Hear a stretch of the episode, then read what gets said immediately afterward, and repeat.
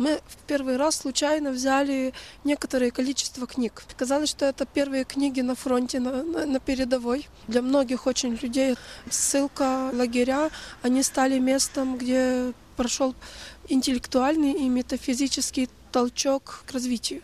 Эта война, она нас убивает, но поскольку сохраняется среда людей, которые способны учиться в любых условиях, то я думаю, что она нам очень идет на пользу. Я просто знаю многих людей, кто прошел уже АТО, кто вернулся, почти все поменялись в сильно лучшую сторону. Именно сейчас у меня очень огромная потребность писать только о любви, без никакого негатива вообще. Я бы хотела сейчас писать о смерти, но я не могу. У меня блок. Я хочу писать о любви. Вы слушаете подкаст русской службы радио «Свобода» Фанайлова, Вавилон, Москва. Меня зовут Елена Фанайлова. Здравствуйте. В этом подкасте я разговариваю с художниками, литераторами, музыкантами, людьми театра и кино о духе времени, о том, как искусство связано с современностью, политикой, военными конфликтами. А еще могут ли быть у художника отношения с властью? Любые. «Вавилон, Москва», разумеется, это парафраз названия известного сериала «Вавилон, Берлин». А Москва – это точка сборки подкаста. Записаны эти разговоры могут быть в разных городах Европы. Сегодня как раз такой случай. «Художник за работой» – один из подзаголовков моего подкаста. Если вы помните, так назывался рассказ Альбера Камю о художнике по имени Иона, которого чуть не сожрал кит повседневности. Мои собеседники, художники 21 века, так просто не сдаются. Украинский поэт, переводчик, исследовательница литературы Марьяна Кияновская. О любви и смерти, о поездках в зону АТО и стихах про Бабий Яр. Марьяна, ну, может быть, мы начнем со стихотворения?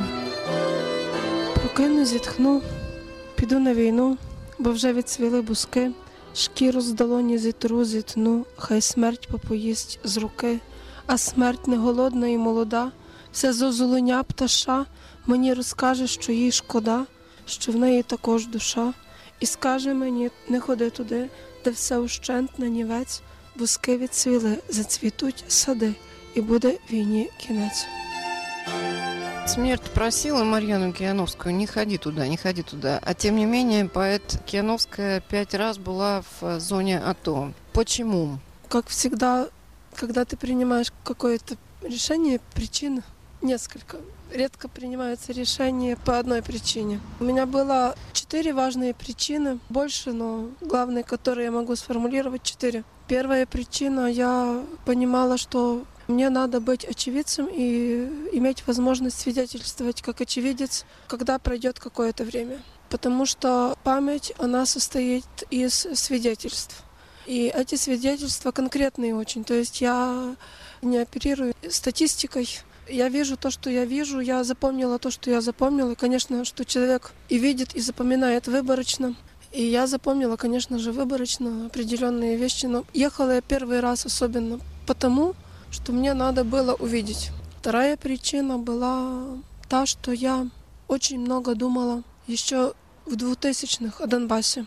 И я ездила в Донбасс до событий этих. Я ездила как президент премии «Великий Ежак».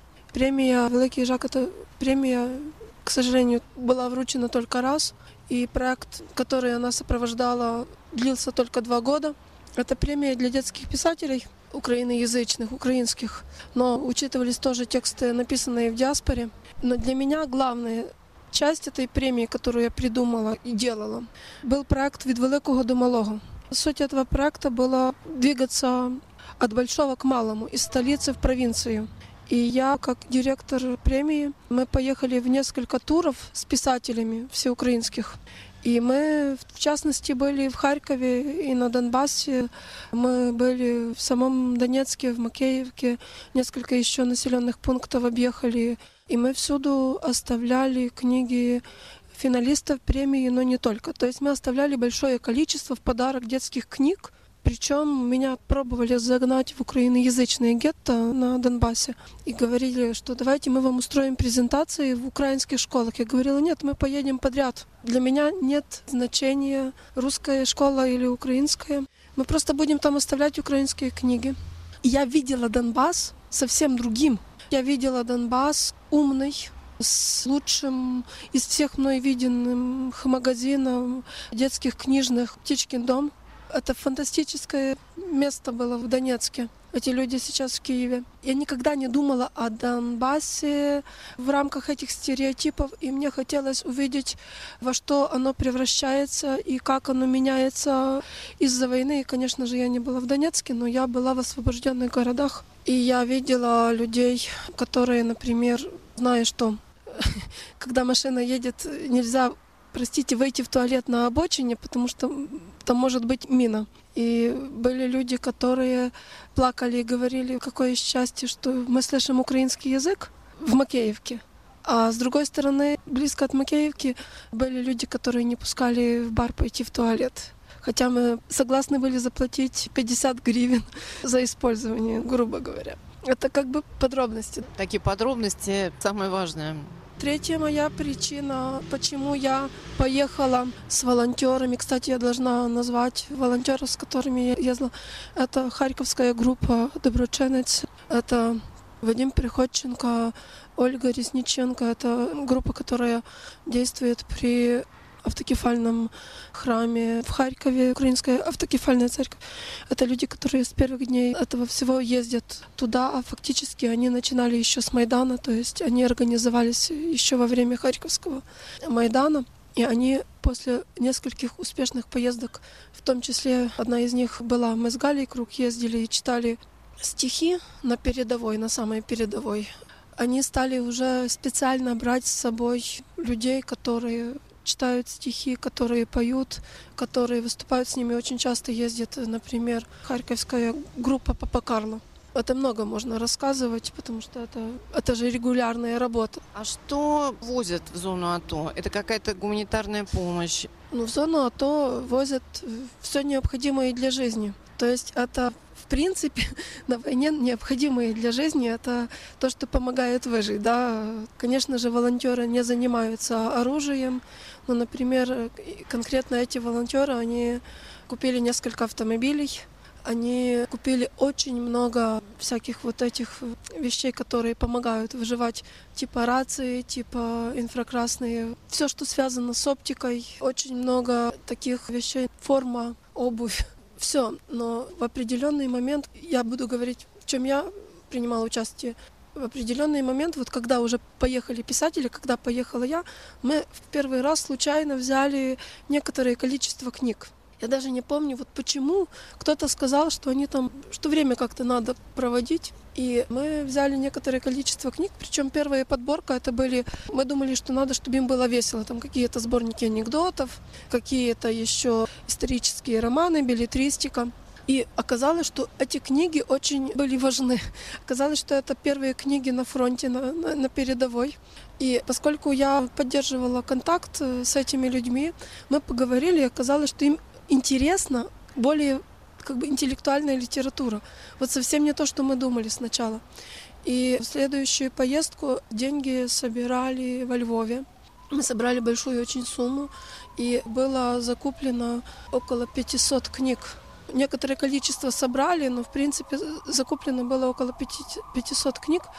И часть это были детские книги для детей, а часть это были книги, которые мы собирались оставить по окопам как мы ехали, и оказалось, что Тимоти Снайдер, «Кровавые земли», Норман Давис, «История Европы», вот эти книги, они получили как бы именно на них мы получили еще много заказов, и потом уже просто комплектовались книги. Это нон-фикшн, очень интересовала проза Миленка Ерговича, балканская. Его проза, она хорошо переведена на украинский.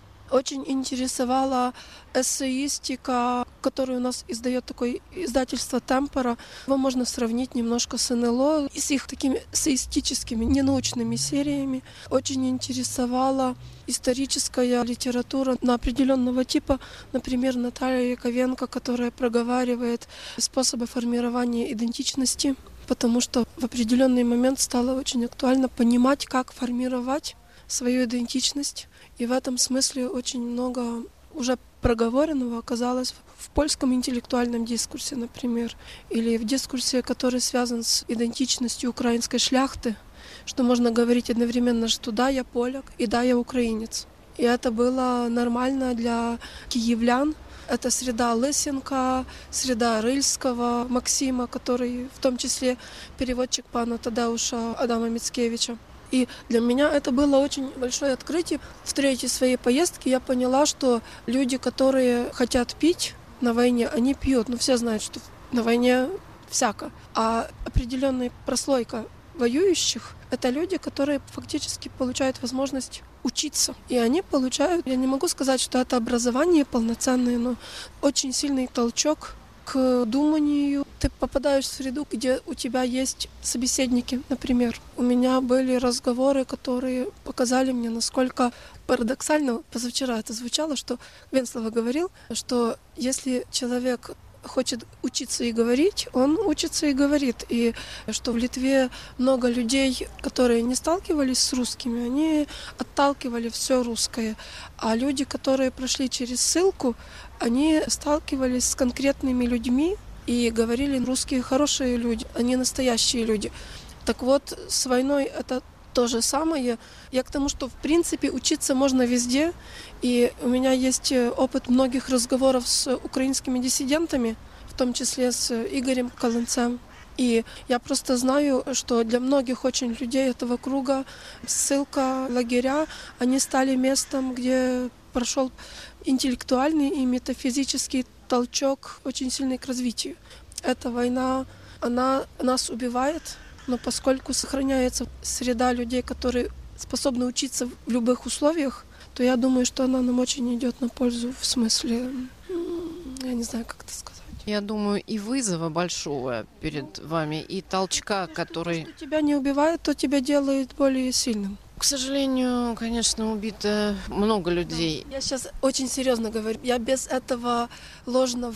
Я не хочу, чтобы меня кто-то из людей, кто слушает, ловил на слове. Я очень серьезно это говорю. Я просто знаю многих людей, кто прошел уже а то, кто вернулся, почти все поменялись в сильно лучшую сторону. Вот в чем дело. Вавилон Москва. Рубрика «Художник за работой».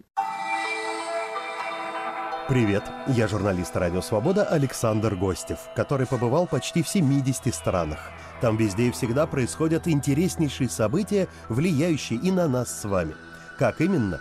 Об этом подкаст «Атлас мира». Я делаю его вместе с моим коллегой Ярославом Шимовым, знатоком Европы. Слушайте и подписывайтесь в агрегаторах подкастов в Apple, Google, Spotify и в других приложениях.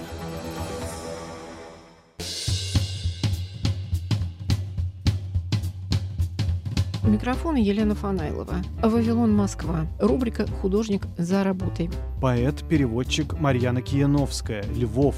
Из архива 2016 года. Какие особенности вот этих мест освобожденных, которые вы увидели, такой стереотип, и он есть и в Украине, и в России, что Донбасс – это уже брошенная земля, что даже если он станет украинским, то шахты разрушены, жизнь разрушена, социальные структуры разрушены, ничего нельзя наладить. И как там люди себя чувствуют, те, с которыми вы встречались. Ну, то есть я уже поняла, что есть те, которые очень рады, что это произошло, а есть те, которые, конечно, не рады. Не знаю, хотели бы они там жить дальше в такой ситуации или продолжали бы находиться в иллюзиях, что русский мир каким-то образом их к себе возьмет. Но если говорить просто вот про социальный уровень, там беднее и хуже, чем в центральной Украине или там в западной Украине, с которого? Или как это выглядит на самом деле? Там просто иначе. Там другой тип ответственности. Очень много чего проистекает из того, что Западная Украина и, в принципе, во многом центральная, человек ответственен за себя. И оно как бы впитывается с первых лет жизни. Человек как бы принимает решение. Донбасс, он своеобразен тем, что там люди даже умные. Они не способны принимать решения и нести ответственность. И то, что произошло в начале вот этих событий, когда еще какие-то вещи можно было контролировать, повернуть, спять, не повернуть, я не знаю, как это назвать, но пока еще не пришли танки, пока еще не было градов, пока это еще было такое вот противостояние на уровне бандитизма.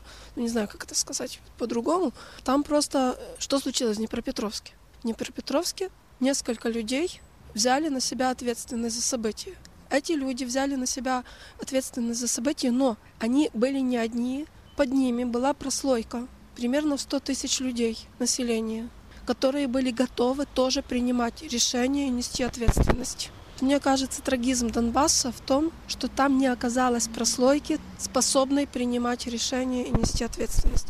То есть если бы там на этот огромный город нашлось 200 тысяч людей, которые бы сказали да или нет, четко, а они фактически позволили, не принимая решений, события на самотек. А когда пришло осознание, ситуация она уже прошла точку невозврата, и там уже никакое вмешательство, кроме вот физической зачистки целых кварталов, с мирным населением, с детьми, оно уже было невозможно. И вот я хочу сказать о России в этом смысле, не о России как стране, не о коллективной ответственности. О России как военной силе, как о участнике агрессии, вот субъекте военного вмешательства.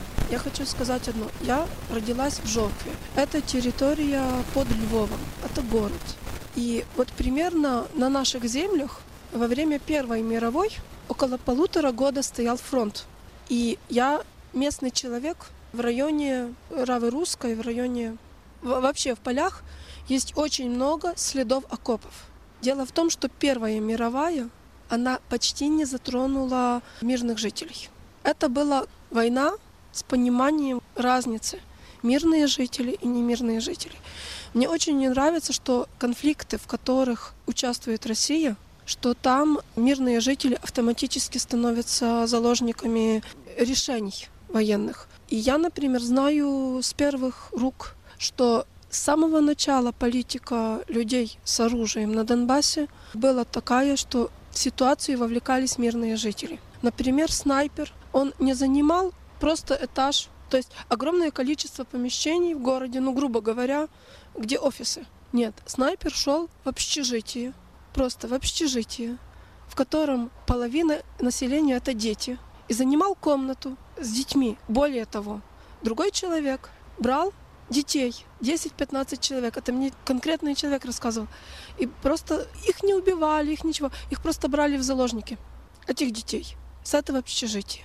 Владимир Владимирович Путин же говорил, что мы посмотрим, как будут стрелять, если мы выставим впереди живой щит. Вот именно. Но просто я хочу, чтобы было понятно, что если бы об этом, возможно, мало говорят, что просто политика людей, которые пришли в Донбасс с оружием, это было абсолютное вовлечение населения, причем не просто там мужчины, которым некуда себя деть, население с детьми, женщин, детей.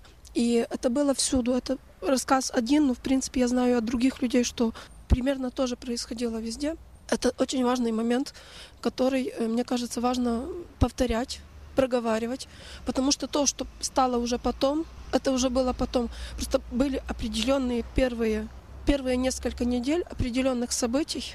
И вот для меня очень важно и очень много значит, что украинская армия, что она не расстреливала эти общежития. Не расстреливала.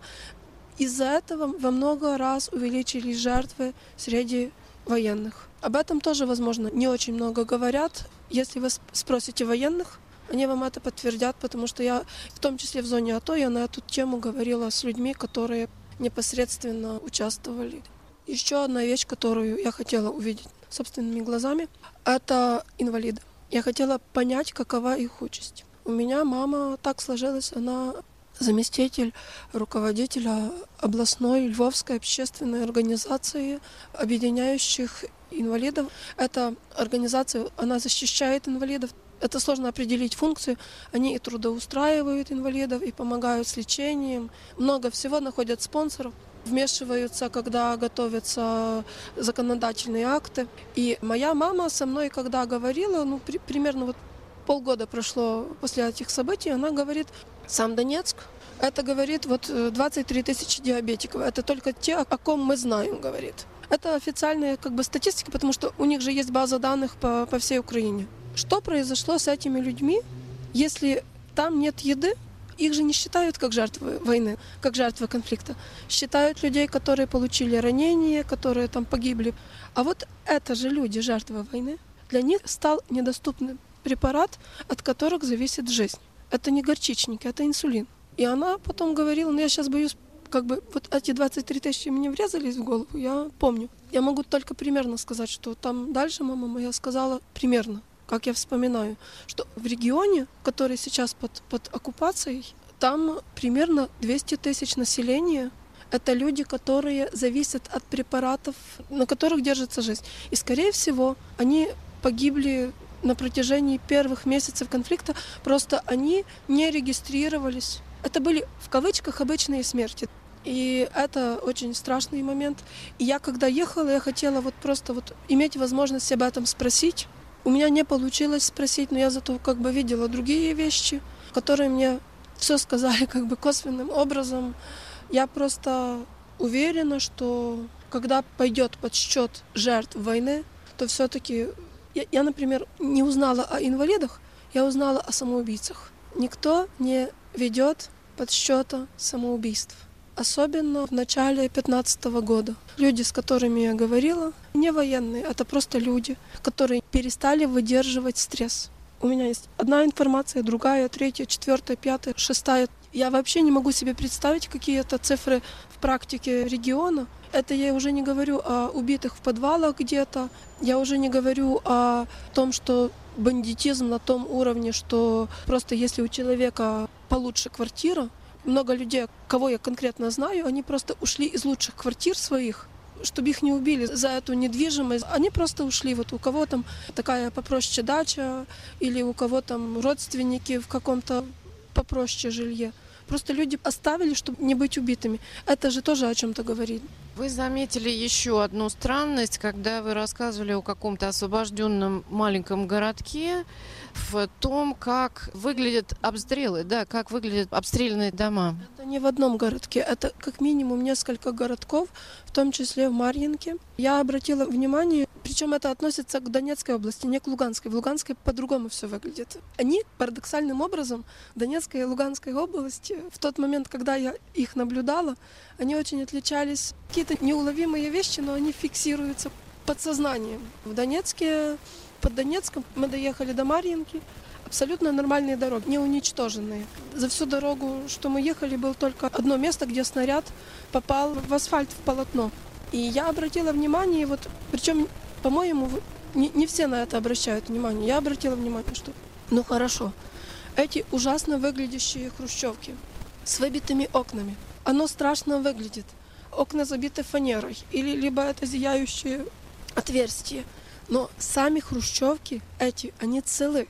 Буквально противоположная сторона дороги, маленькая одноэтажная застройка. Домики, садики с огородами. И я вижу, я не сверху видел, я с, сбоку видел. То есть тоже, конечно, я не могу там статистически это утверждать, но практически каждый второй дом, в него попадал снаряд. И если ты начинаешь сравнивать, просто это не очень видно, потому что деревья это не очень видно, оно не очень сильно фиксируется. Но если обратить внимание, ты видишь каждый второй, ну, каждый третий дом. При том, что вот эта многоэтажная застройка, она как бы цела. То есть окна не в счет, потому что окна вылетают просто потому, что взрывная волна. И я, как человек, который думает логически, я там еще с несколькими людьми говорила, я их называть все-таки публично не буду без их разрешения. Один человек компетентный совершенно, он утверждает, что у него сложилось впечатление, что в первую очередь, по крайней мере, вот в первый год обстрелов, в первую очередь обстреливали, согласно генплану, те районы, которые подпадали под снос. У него сложилось такое впечатление. Он инженер в коммунальных службах работает. Я, когда на это посмотрела, как я, с моим опытом, ну, я писатель, я человек Западной Украины. Но у меня определенная начитка, в том числе интересуюсь антропологией. И для меня, например, очевидная другая вещь, что на Донбассе если говорить об одноэтажной застройке, то там значительная часть населения, тоже не отважусь говорить, большинство, не большинство, но значительная часть э, населения – это люди, у которых украинские корни. То есть они могут быть русскоговорящие, но для них вот этот садик, домик, огород – это вещи, которые они не променивали ни на трехкомнатные квартиры. Они просто оставались. Если вы меня спросите через 10 лет об этом, если я уже почитаю какие-то источники, я смогу что-то утверждать. Но сейчас я говорю чисто гипотетически. У меня сложилось впечатление, что это не генплан, а что это просто геноцид именно украинского населения именно украинского населения Донбасса. Я это видела в нескольких городах. Это не только Марьинка.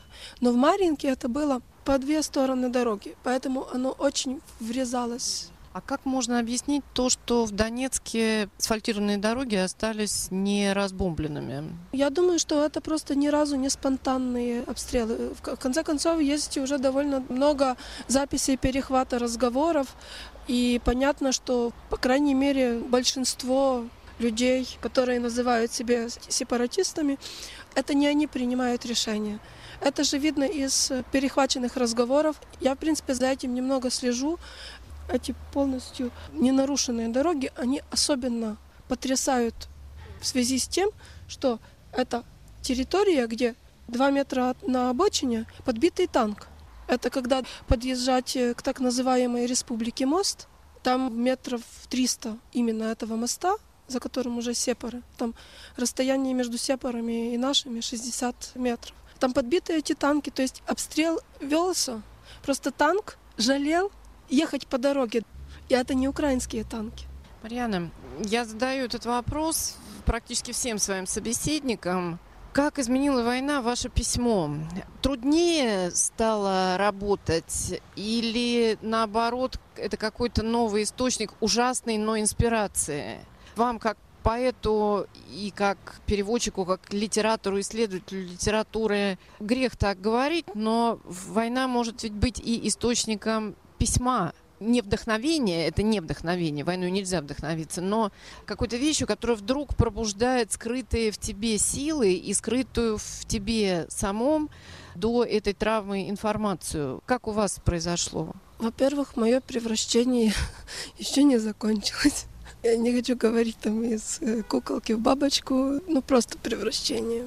Это в метафизическом смысле каком-то.